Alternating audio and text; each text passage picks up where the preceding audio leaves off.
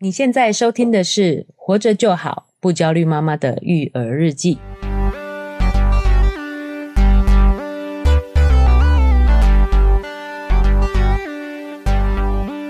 我是营养师肉圆妈。大家好，我是奶舅。哎，奶舅，嗯，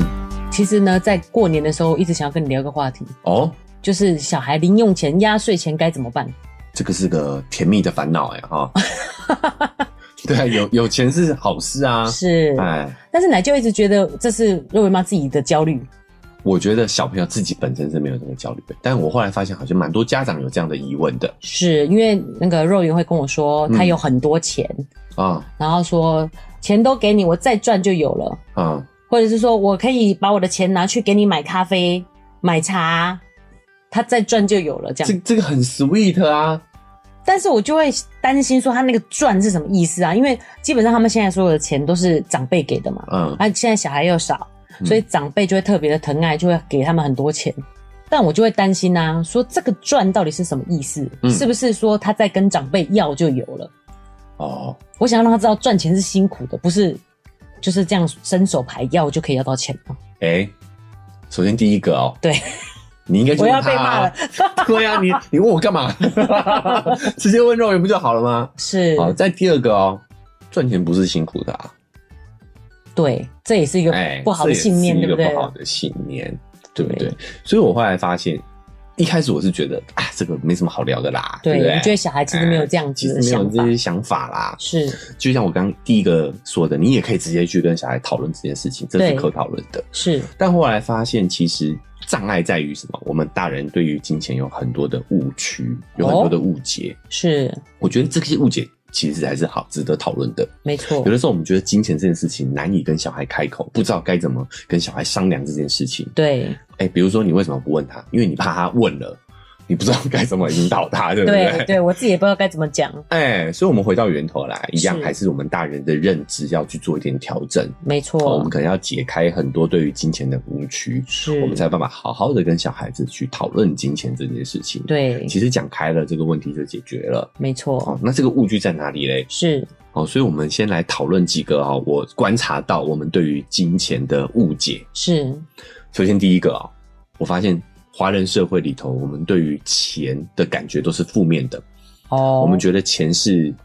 万恶之源呐、对，觉得钱是邪恶的，有到这么负面吗哎、？我们觉得不贪念财是一种高尚的品德。哦贪财的人就是哎品德是比较不好的，对，我们觉得钱呢是一种欲望的展现，是哦，，那拥有欲望是不好的，对啊，唯利是图啊，哎、唯利是图，哎，对，你看，就是好一个讲到钱的一些成语，好像都是不好的，对，还有什么利益熏心，利欲熏心哦，不好念哦，视钱如命，视钱如命，为富不仁，为富不仁哦这个这个指控很很严重哦，对啊，不很严对重哎，哦对，见利忘义，见利哦忘对，义，要人要有义气，不能为了钱，所以你看对不语言哦的是使用，其实就会影响我们的价值观。没错，你会发现，我们很多的这些古老的成语对钱都是很负面的形容，是，这个造成呢，我们对于金钱的价值观都是很负面的。对比如说，有钱人都是邪恶的，对，有钱人都是自自私私自利的自利的，都是对不好的。是，其实，在我们潜意识里头，会让我们对于钱是有负面观感的。哎有哎，嘿，很多时候甚至是因此会让我们变不了有钱人。哦，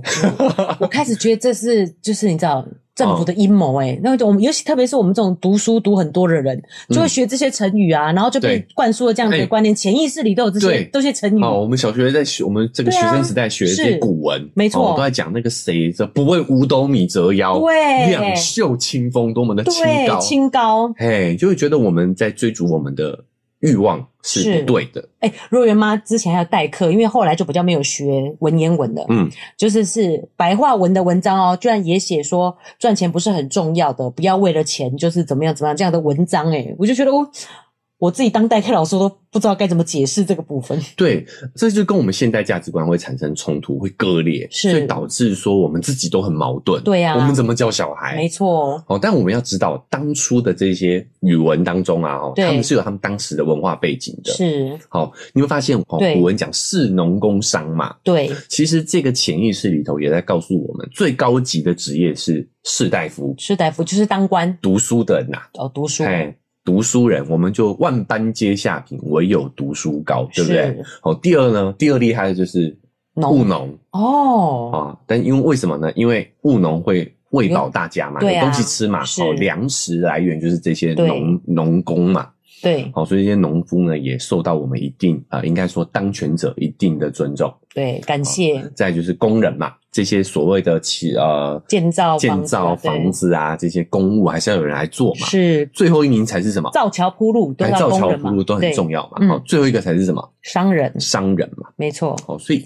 当权者他用这些思想文化的禁锢，让我们对于这些工种其实是有一定的排名的。我对们就觉得读书是最好的，是，好、那赚钱是最差的。对，为什么你知道吗？为什么因为商人他们天生喜欢做一些冒险的事情。是再来是说，古代你要从商，你要经商，你就得到处跑。对对于他们来说，这种管理上是比较困难的。是对于当权者来说，对于政府来说，管理是比较困难的。哦对会头痛，对没错哦你要想，这个跟现代科技化的时代是不一样的、没错，哦好、现代人我们这个身份证都掉对电啊子化，啦，身份证一逼都知道你的你在做对什啊，么，你要到哪里？这种嗯足迹呀、哈、对还有足迹你的都知道信用卡、啊、这些电子设备资讯化以后，其实你的行迹管理是非常容易的。没错但是古代他们不是这样的、欸对，而且我们的钱还有反洗钱法之类的嘛，你的对金流都是看得到的，对，好、那古代人你从商，老实说，你赚了多少钱，对啊，哎政呀府，是不知道的啊。富可敌国，他就担心了，对你富甲一方，富可敌国，这个对于当权者来说都是很大的威胁。没错，哦，所以他才用这种文化的手段，用这种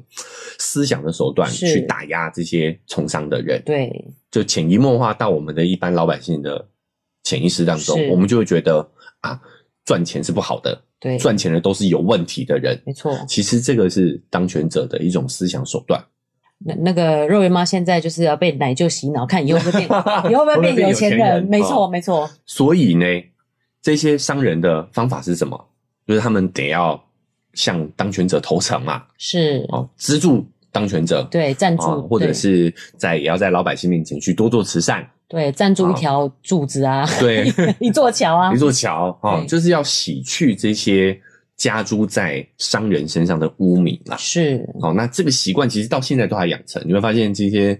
呃有钱人， 哦这些企业家很喜欢捐钱，对啊，啊、就是希望可以透过这个方式来洗去我们对于这个对于商人的一些负面的印象。是，但其实这个会造成我们一般人对于金钱有错误的误解啊，对我，们就觉得赚钱是不好的，赚钱是邪恶的。嗯，但是在现代，我们要给下一代正确的观念是：你只要是合法、合情、合法、合理的去获得财富，是，都是 OK 的。我觉得这个观念应该是有的啊，是 OK 的，但是是不是值得宣扬的？是不是以以前来讲，可能不是值得宣扬的一个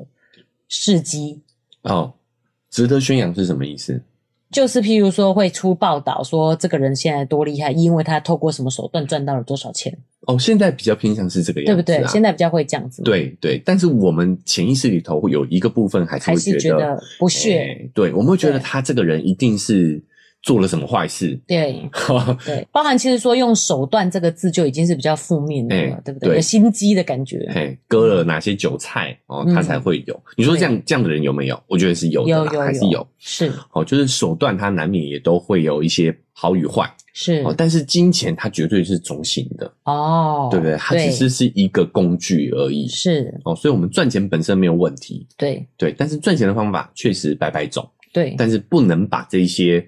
呃人的欲望、贪念、邪念去灌注到中性的金钱上头。是。哎，其实金钱是中性的，而且也可以做很多有利于社会的事情，对对不对？啊、水能载舟，亦能覆舟嘛。是，对，这是第一点哦，就是我觉得我们要意识到这件事情，对，我们对于金钱的观念。是。有没有去把它这个中性化？包含如果小孩爱钱，你也会觉得不太好，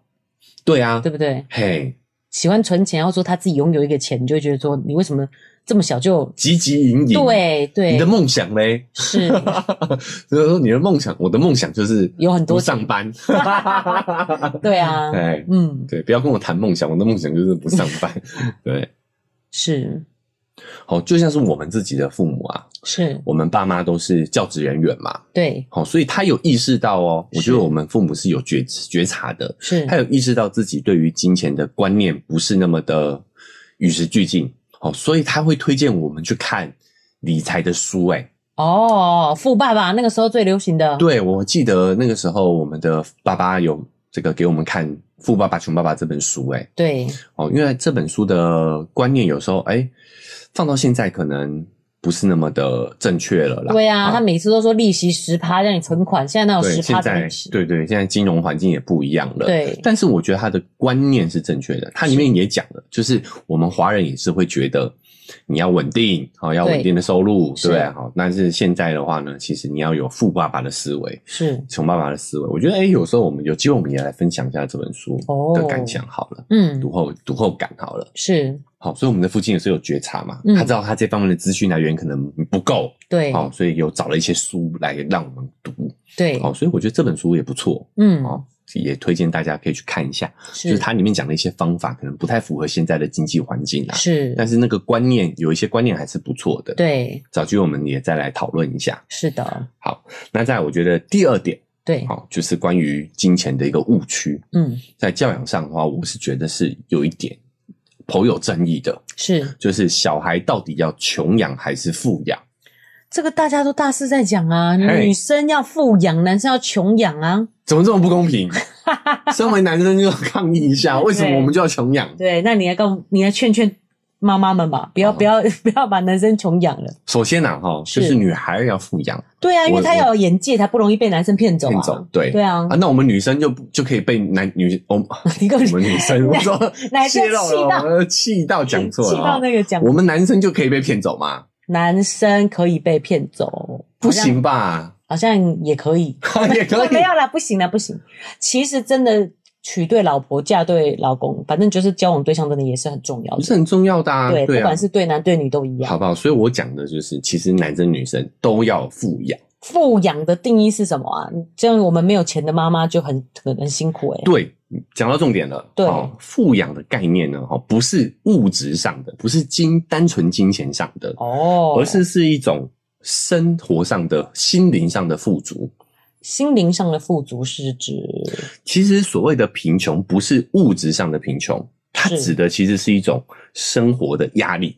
压力哦跟对，跟不确定、生活中的不确定性造成的那种不安全感。哦，对对对，我正想讲，就是安全感的部分对，是哦，所以有的时候不是你要给他什么东西，对而是你有没有给他一种安稳的感觉，是一种支持的感觉，是不会那种生活颠沛流离。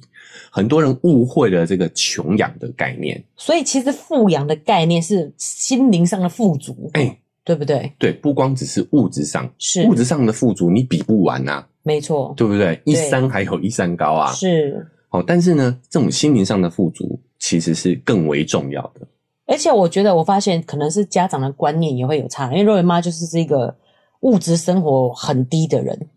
然后我发现肉圆也不太要求这个物质的部分的。其实，嗯比如说他一个玩具或是一件衣服，就是都是一直重复的穿、重复的玩，嗯，他们也 OK，他们并不会因为这样而觉得说好想要再买个什么新的东西。对。当然，我们觉得这个原因哈、对这句话我觉得也是要放在当时的时空背景来看，哪一句话？就是穷养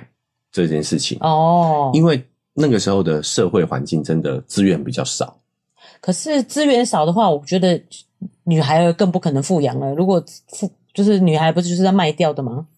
对，那我讲的那个这个穷养富养，其实是在经济发展的那个时候，哦，算我们那个年代的时候，嘿，我们生对我们生长的那个年呃代，更古老的女儿不是富养，女儿是弃养。女 女在更古远对直之接前，生出来可以卖给那这别人啊这个是要卖掉的，对啊对啊哦，是在我们经济发展，台湾在经济发展这段时间才流行这句话啊哦的。是是是，好，就是想要栽培女儿去嫁给好人家啦，对对不对？哦，其实那个真的是因为当时的价值观是这样。是那男生穷养的原因是因为要让他有这种干劲，干劲她要自己打拼，打因为拼那个年代小孩打拼是可以获得是成可就，以获得东西的，所以对你要有争夺的这种概念。对哦，希望可以用穷养来培养你那种抢夺的对竞态度争竞好争的对态度，对，好胜心好胜心，好、那个是有那个时代背景的。哦哦，但是现在我觉得整个大环境有点啊、呃阶级资源越来越难以固化了固化了，对，对阶级有点固化了，你很难透过抢夺去真的去得到阶级的跃迁，是那个时代过去了。对所以，当你有这样的心态的时候，你反而很容易在社会上受挫，对嗯，反反而会更苦哎，对，嗯这是其一哦。再来是我们近几年的心理学研究发现，如果你穷养小孩，你对会造成小孩会有一种稀缺心理，对，这种心理会对他的身心都会造成损害。哎，过去那个年代会这样做，因为你给他这种不满足感，他才会有所追求，他就会对想要更好。嗯，可是其实这个在心理上，我觉得就像我们之前讲的一样，其实在心理上造成的这个伤害你是没看到啊。嗯，他 maybe 可能追求到很好的生活，他还是觉得不满足。，对。他还对不是对很痛苦，是对，因为他以痛苦来作为他的动力来源的话，他就会陷哦、入到这个循环里头。是最可怕的是，现在的科学研究发现，这个不止心理上的伤害，是生理上也会造成伤害的。啊，对，科学家现在最新的理解哦，就是这一些你穷养他的时候，对啊，对会给他一些压力嘛，对这种生活上的压力，哦，哎，会跟他讲说啊，我们家很穷，对不对？都会对，哦还说爸妈要。你想装穷，的对，对你想你想要的，你要自己去争取。，是，哦，然后呢，或还会有一些不确定性，哦对、会让他有时候有有一下对他好，一下对他不好。是哦，这种生活的压力带给他们的不仅仅是这种思维上的落后，我们刚刚讲的是不符合现代社会的这种落后思维之外，对生理上的问题也是非常严重的、哦。过去十年以来，各个方面的研究都表明，就是这种贫困的思维、生活的压力，会减少人大脑的表面积，哦，会缩短人力腺体的端粒。是哦，那这个端粒的研究发现，这个端粒跟我们的寿命是有相关的，是所以端粒越短，寿命就越短。是，哦，甚至离癌的概率也会增加。没错。那就一讲到这个压力、生存压力啊，或者是感受到压力，若雨妈就马上想到，对，这个对健康是非常不好的，对，所有地方都会造成伤害。嘿，就是刚才脑部的这个面积嘛，嗯那其实你的肠胃啊，你的身体就是癌症几率也会变高。那这个关键就在刚刚那就讲这个端粒的问题。嗯，这立腺体端粒如果变短，因为它是要做复制嘛，嗯你的细胞就是不断的在复制长新的。那端粒如果短的话呢，好像有点难解释哦。太难解释了啦。对啊，所以我觉得我们另外，我们这这个端粒这件事情，我们另外再找一起来聊。 OK，哎，好吧，就就若维妈她会用这个营养师的角度来跟大家分享一下对，端粒到底是怎么回事。是就是这是新的比较新奇的近期的研究啦，发现端粒对跟我们的寿命跟我们的健康都有很大的关系是。，对那这个贫穷造成的生活压力呢，会缩短他的短力。对他钱可能赚到了，是，但是会命短啊。对，还好，但你要钱多还是命短？钱在银行，人人在在天天堂，堂， 老婆在教 堂。我、要跟别人结婚了，这有下联的哈。是，好，那除此之外呢？对，还会增加他肥胖的可能性，是然后呢，也会让人去冒不必要的风险，哦，失去判断力吗？，对，失去正常的判断力。是，哦，这个跟我们之前讲那个害怕这件事情一样，我对们告诉你不要害怕嘛，对，好、所以导致我们就会冒更多不必要的风险。是更可怕的是，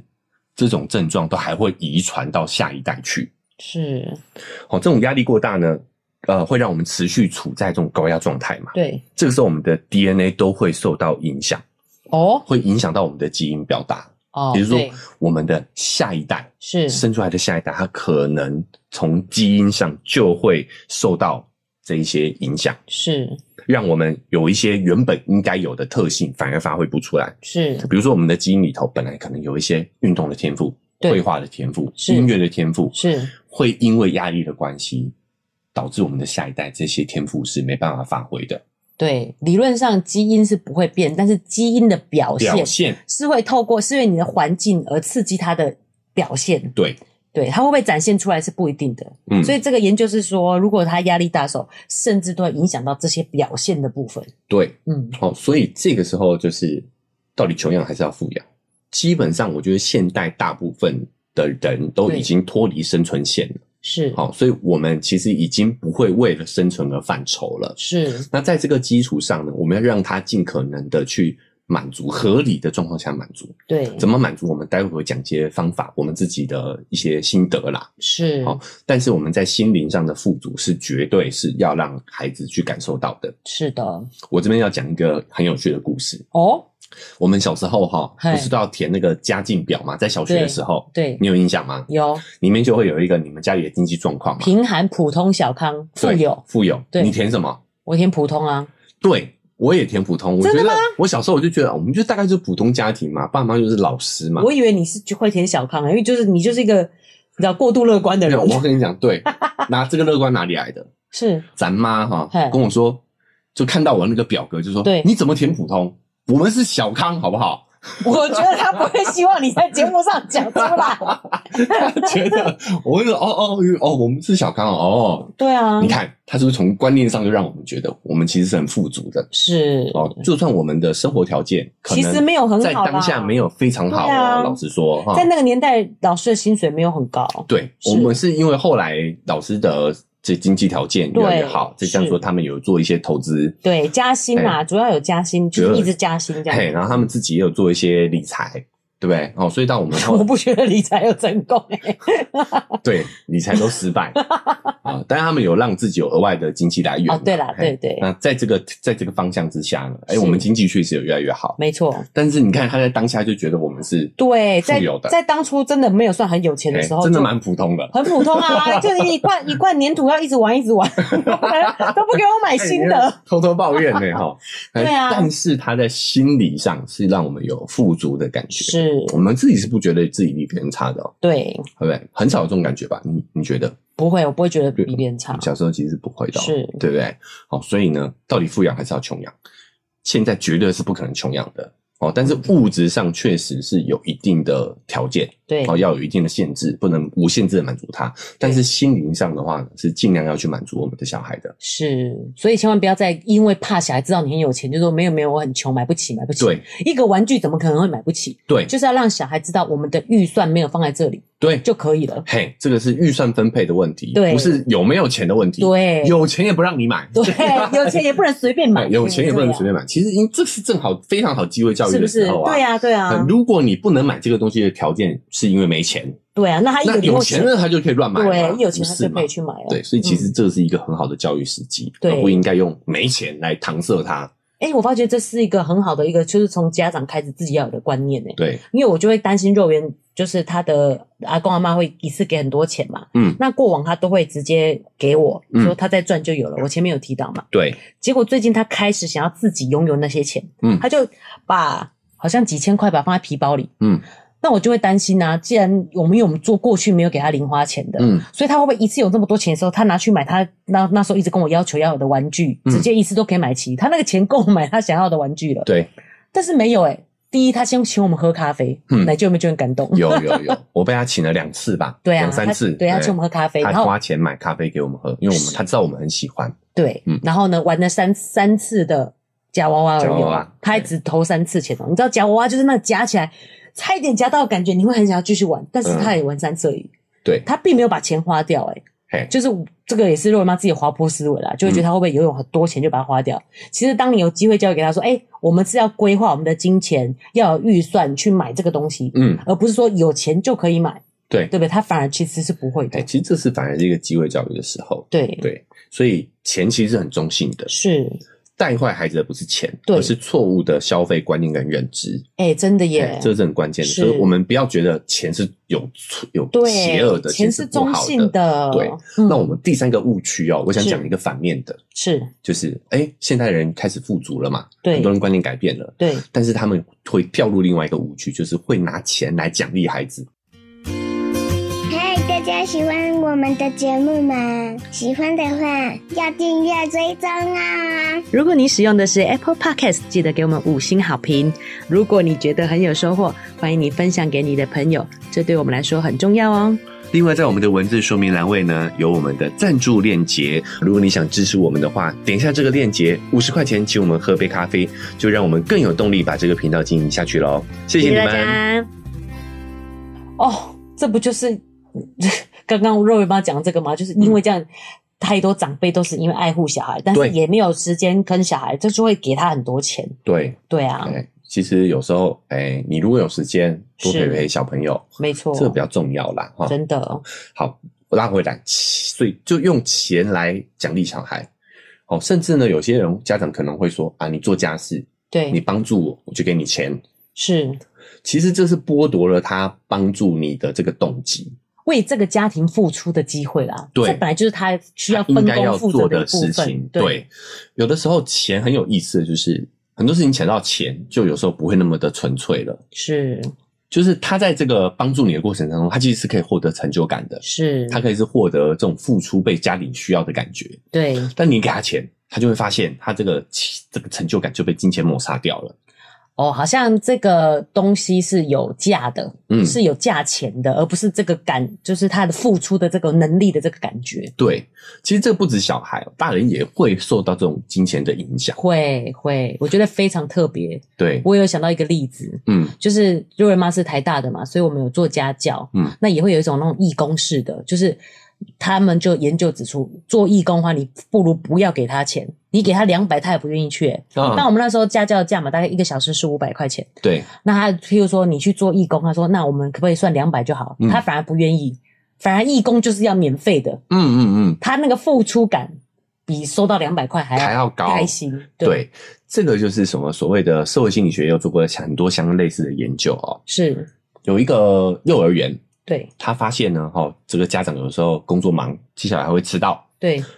哎呀，所以他干脆怎么样，他就罚款，对你迟到多久罚多少钱，对，结果他后来发现呢，用了这招之后，家长接小孩迟到的情况反而更严重了，因为他觉得我都付钱了，对，理所当那然我。就理所当然的可以晚到嘛，哥哇，一个小时一百很便宜啊！甚至觉得说，那我不如我就付钱吧，对啊，你就多帮我带一带一下子 我我直接付两个小时的钱，对。哦，所以你看罚款这件事情呢，反而降低了他们去遵守这个规则的欲望。哦，所以奶就讲这个我懂了。在前面我们讲说金钱是中性的，对。但是如果我们想要拿金钱来去表达我们的爱、我们的关心的话，反而把这个钱变成是有变成把你的爱量化了，嗯，有价化了，对。反而变成爱是可以用金钱买到的，哦，对，用金钱去量化的，对。嗯，哦，那包括说我们回到小孩子的状态里面的话，就是他是其实做这些家务会混淆了这个责任，哦，会对混淆了这种关怀跟金钱之间的关系，是哦，所以你会发现钱是中性的，对，它只是一个工具，所以我们要教小朋友的其实是如何正确去使用这个工具，是关键是第一个哦，是要让他们学会分清楚是需要跟想要的不同。这个对小孩来讲有点太难了吧？ 我觉得很多大人都分不清楚， 才会 才会堆积一堆东西啊。是啊，对，嘿，所以你要分清楚哦，所以就应该从小培养，慢慢练习了，对不对？，对啊，你要分清楚你是需要还是想要。是首先，我觉得平常我们就可以在日常生活当中去跟小朋友去沟通这个话题，是，哦，到底什么是需要，对到底什么是想要。我们买这个东西，我们想要把它用在我们家里的哪一个部分？是哦，比如说我们在带小朋友去购物的时候呢，哦，其实我们也可以跟他说明一下，我们买这个东西是要放在用在家里的哪一个部分。是好、就平常就可以锻炼他区分出需要跟想要的差别。哦，买的时候就要知道这个东西要用在哪里，或是怎么用，这就是一个有需要的东西。对，那如果他很想要买一个东西的时候呢，对，其实我们也可以去鼓励他去说出他想要这个东西的理由，是他为什么需要这个东西？对，那就这样一讲，我可以理解。但是，是不是如果他想要的东西不能买，只能买有需要的东西，那这样也有点穷养哎、嗯对不对？我只能买我最低需求的东西，嗯其他的就是想要啊。那想要不是可以满足想要的东西，不是才是富养吗？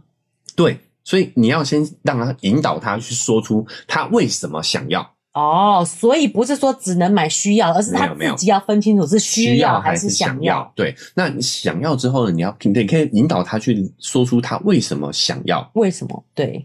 那等他能够说出来了之后呢，能不能买？其实我觉得可以，但是我们可以设条件式，是我，们可以帮他设立一个门槛。对，好，比如说像我们自己的方法，是当肉圆在逛街的时候，他想要买某个东西，对我不会说不要，是我会问他你为什么想买这个东西，是他就开始掰一堆理由。对这个理由有时候不合我们的逻辑，对，也不但是是真的，对，但我只要观察到他是真的有在思考，是我觉得就值得奖励了。对然后接下来我们就会设立一个门槛，是，这次我们也不会跟钱有关系，我们会用什么几点的方式，对对不对？好，让是他去透过某些努力，或者是割舍其他的预算，对就比如说我们原本啊，哈，大家去便利店有人要让他挑一个点心，对可是他看到了一个玩具，他想买，对那我们就说好，那我们就不买点心，是，好，或者是他想要吃这个点心，对那我们也会设立可以买，但是你要饭后之后才能吃。是，那我们就把这个点心呢买了之后先收起来，对等他完成了吃饭的这个动作，我们才会把点心给他。是，这也是一种呃富足的一个。那个小 paper 啦，就是嗯我发进来就一定都先答应他再说，对， 但是是有条件的，有条件的答应。对对只是这就是就是需要我们去花一点心思去是思考，要设置什么样的门槛嘛？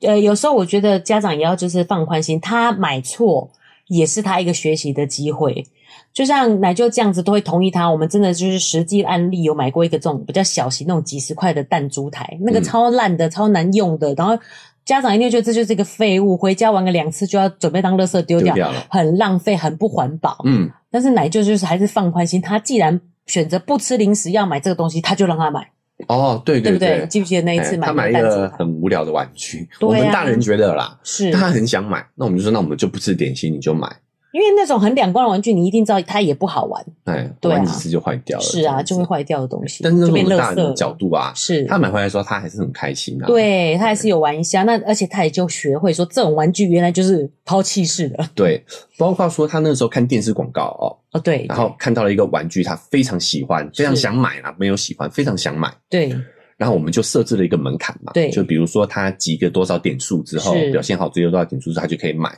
对买回来他玩完了之后就一脸失望，你还记不记得？对啊，就这样哦， 哎，我们还有在那个肉圆粉丝团上直播，没，错没 错，直播他表情都藏不住，就脸好臭这 样。就这玩具，我费尽心思把它拿到了，就对居然是这样而已。真的是集很多点才拿到了，瑞文麦已经有点忘记了，可是五十点这种程度吧，嗯，对，对，那所以变得是说他就会学到这次的教训嘛。所以我就说家长还是要放宽心啊，你一看就知道是一个废物，你还是得买给他。啊像他最近像是肉圆啊，最近就想买一个，我觉得一定也是就是很不实用的东西，就是一个 Elsa 的一个梳妆台，它就会有梳子跟吹风机跟假口红。嗯。那肉圆妈就会觉得说，这个东西我全部梳妆台上都有啊，你都可以拿去玩啊，都可以拿去用啊，但她就是很想买，哎、我觉得这个是肉圆妈的一个优点，是，就她会让舍得让小孩真的用去用一些化妆品，对啊，真的哦使用这些东西、啊，安，全的就让他用啊，对啊，对不对？只是是记得我们要可能要把它卸掉或什么对的。对对，他对这个好奇，他会想要学大人动作很正常。对啊，那与其去买那个玩具，还不如让他真的用大人的。对，啊，嗯其实搞不好还比较天然一点。对，如果你挑好一点的牌子的话，嗯是哦，其实说不定真的是比玩具好的。你不知道对里呀面加什么东西啊？没讲实在的错嗯，对，但是就是目前肉圆还在努力几点 钟，就是家长都他真的急到，就真的要给他买，因为我觉得他真的很想。嗯一般来讲，他会说 A 玩具、B 玩具、C 玩具嘛，就会一直往一直改。嗯但是这个玩具他已经念了五六次了。哦，嗯好，那只能只能持续的长，嗯本这本来就是一个长时间的过程啊。对，好，要慢慢的去跟他沟通。是，哦，但是我觉得有一个有一点要强调，就是当孩子如果选择是用哭闹的方式去索索取的话，哦，这个绝对是不可以的。是你不能让他得逞，是。那万一已经这样得逞过，说他现在都用这个方法了呢？那只好慢慢的调整。是他，一定还是会持续尝试。对，但是第一个，你要想他如果在哭闹是的，当下，对，好，你要怎么处理？第一个就是他为你为什么会妥协？因为有其他人在嘛，或者是我赶时间啊，赶时间对，那就不要赶啊，什么事怎么赶？对，可能约好了，或是我要上班了之类的啊、那就打电话说，哎，晚点到啊，难道不能，譬如说找别人来看他哭，我先走吗？不能走，真的、哦，嗯，绝对是不行的。就是要让他知道说，我就是看着你哭，但我知道你难过，我也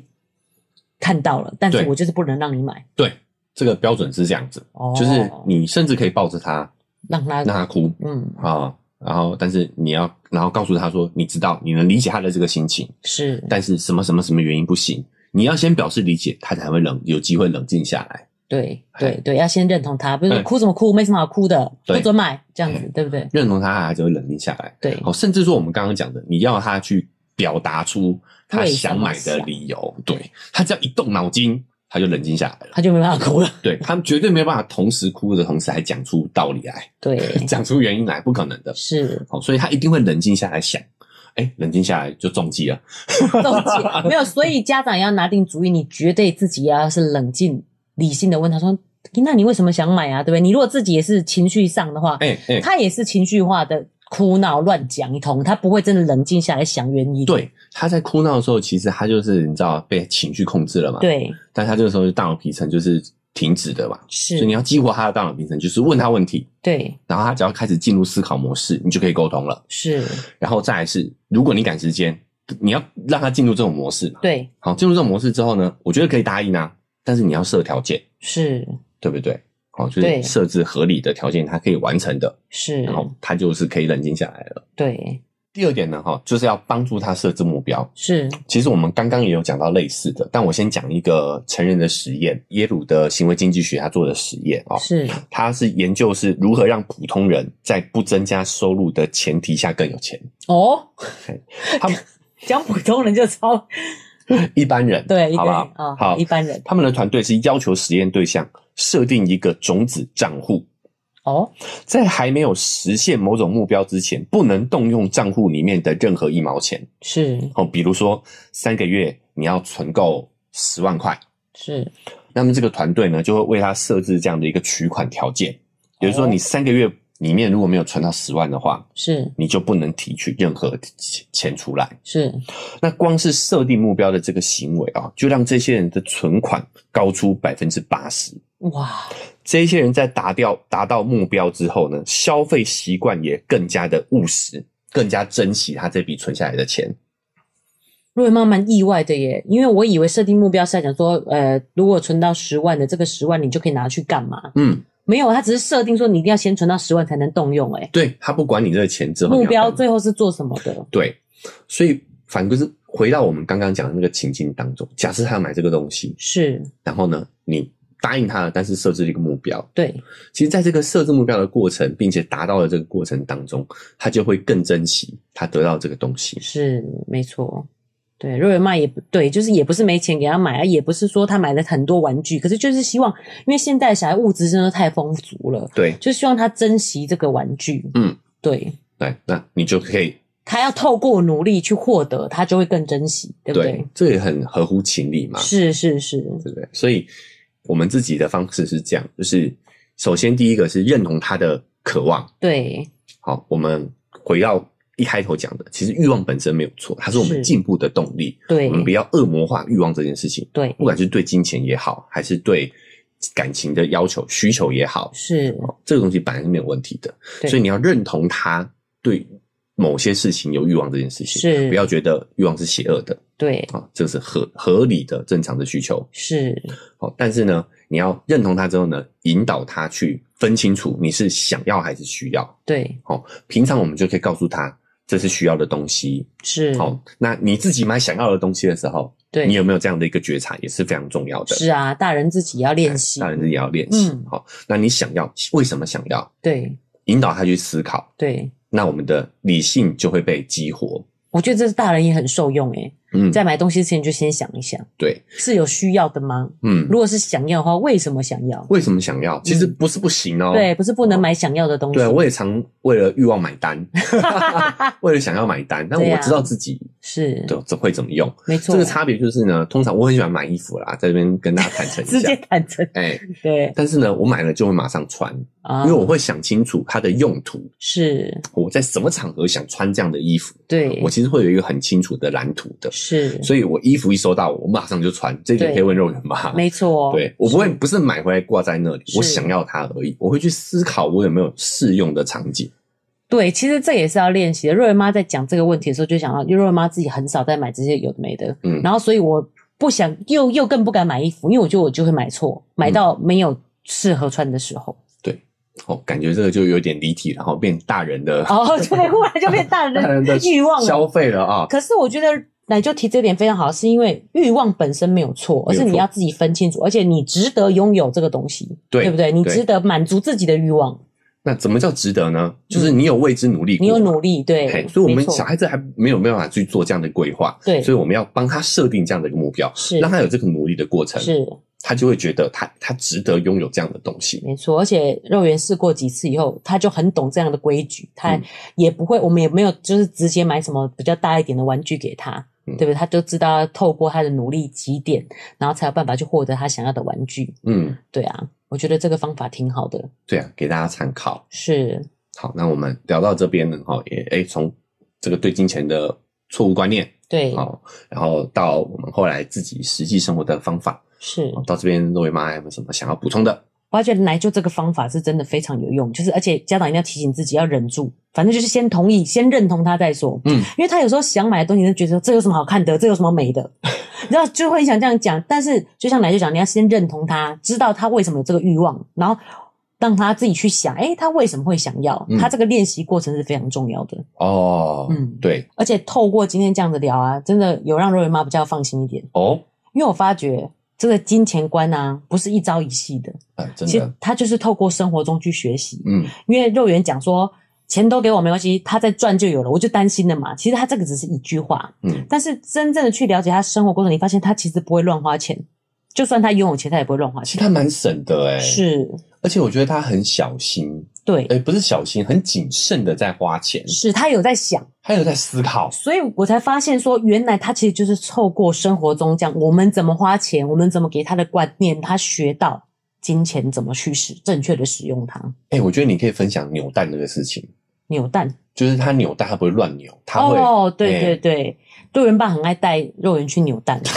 把它讲出来很好吧？因为大家都知道扭蛋其实是小玩具，那那个一定就是玩一下就变成垃圾了。所以嗯其实肉圆妈一直觉得说，干嘛要让它这样一直扭？但我发觉啊，肉圆透过几次的学习后，他不会随便扭、欸，就是一大堆机台哦，他甚至会觉得说，今天没有找到喜欢，那他不要扭没关系。嗯，其实你给他，你不是限制他说哦，我偶尔才给你一次扭蛋的机会，他一定就会想要随便扭嘛。嗯但是你没有这样限制他，你让他看到喜欢的，他可以去拥有它，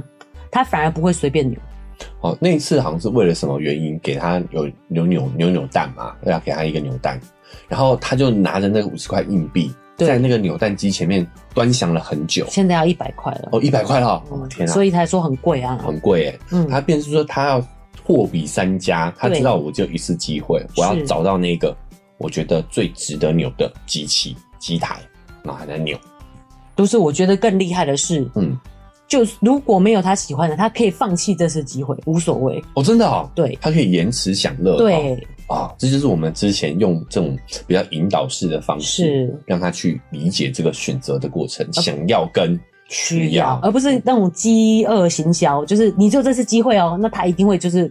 失去理智乱买一通，嗯，对不对？对，有时候我都觉得他们那个摆放的位置哦，是那种抓娃娃、机啊好邪恶哦！一出现在那，然后他可能就开始吵闹，对哦对不它对都？放在餐厅旁边，因为你一定得带小孩去吃饭嘛，哦对，所以你就会发现很容易就让小孩去诱惑。所以有些父母、有些家长就会用限制的方式，不准看到扭蛋机就不准，这是浪费钱的，嗯，不可以扭。 对，但是我们家其实蛮常在浪费这个钱 的，像抓娃娃机也是啊，对啊对对就是对我们会我会把这个大人身上的零钱搜刮一下，是可能就五十、一百、对一百多，这大家有就就多出来的这个零钱。是但有时候我们现在零钱我们也不知道用在哪里，老实讲，是对我就会收集零钱，然后可能在等上菜的这个期间，就他们带他们去抓娃娃，是那他们也很克制，就是知道这个投完了之后就就要就停没止了，对，也会预先跟他讲啊啦，就可以玩几次这样子，嗯，对对啊啊，那他们就也很很享受在这个过程当中，是但是又能够控制自己的结束，没错，其实就是在我们平常这样的跟他慢慢的养沟通养成上对养，成的结果。是好啦，那我们这个也跟大家分享了这个这一集关于金钱观念的一些见解，好、是希望对大家呢哈、有帮助有收获。是好，那因为时间的关系，我们这期节目也能到这边告一个段落喽。是不管你是用哪一个平台收听的呢，记得追踪加订阅哦，才能持续收到我们节目的更新。那如果你使用的是 Apple Podcast 或 Spotify，可以给我们五星好评，给我们鼓励哦。好，那我们的文字说明栏位呢，还有一个赞助的链接哦，点下去哦就可以五十块、一百块支持一下我跟肉圆妈，是好，让我们更有动力呢，把这个节目做继续经营下去。啊。那另外呢，我们还有这个开通我们的社群，还有啊，在脸书是肉圆成长记录，IG 是肉圆妈的育儿日记，好，我们也会在上面分享一些哦，可能一些育儿的小资讯，是好、没有办法聊成一集的，我们会在我们的社群上分享。对，哦，那现在呢，我们也有跟插画家合作，有一些图文的分享。是哦，或者是大家呢，哦，听完这一期之后有什么想要跟我们讨论的，哦，对也都可以到社群来跟我们做更及时的互动。或是小孩有想要买什么太废的 玩具，你也可以偷偷的跟肉圆妈哦抱怨一下。让奶舅开开眼界哈、啊是哦，到底我现在们还有什么玩具 啊、哦，对呀、嗯真的是很厉害，跟我们小时候比，玩对我们小时候真的能玩的就那些了真，的些嗯 泥巴、抓蚱蜢这一类的对哦。嗯好，OK，那我们节目就到这边告一个段落喽，啊好，拜拜，啊大家再见。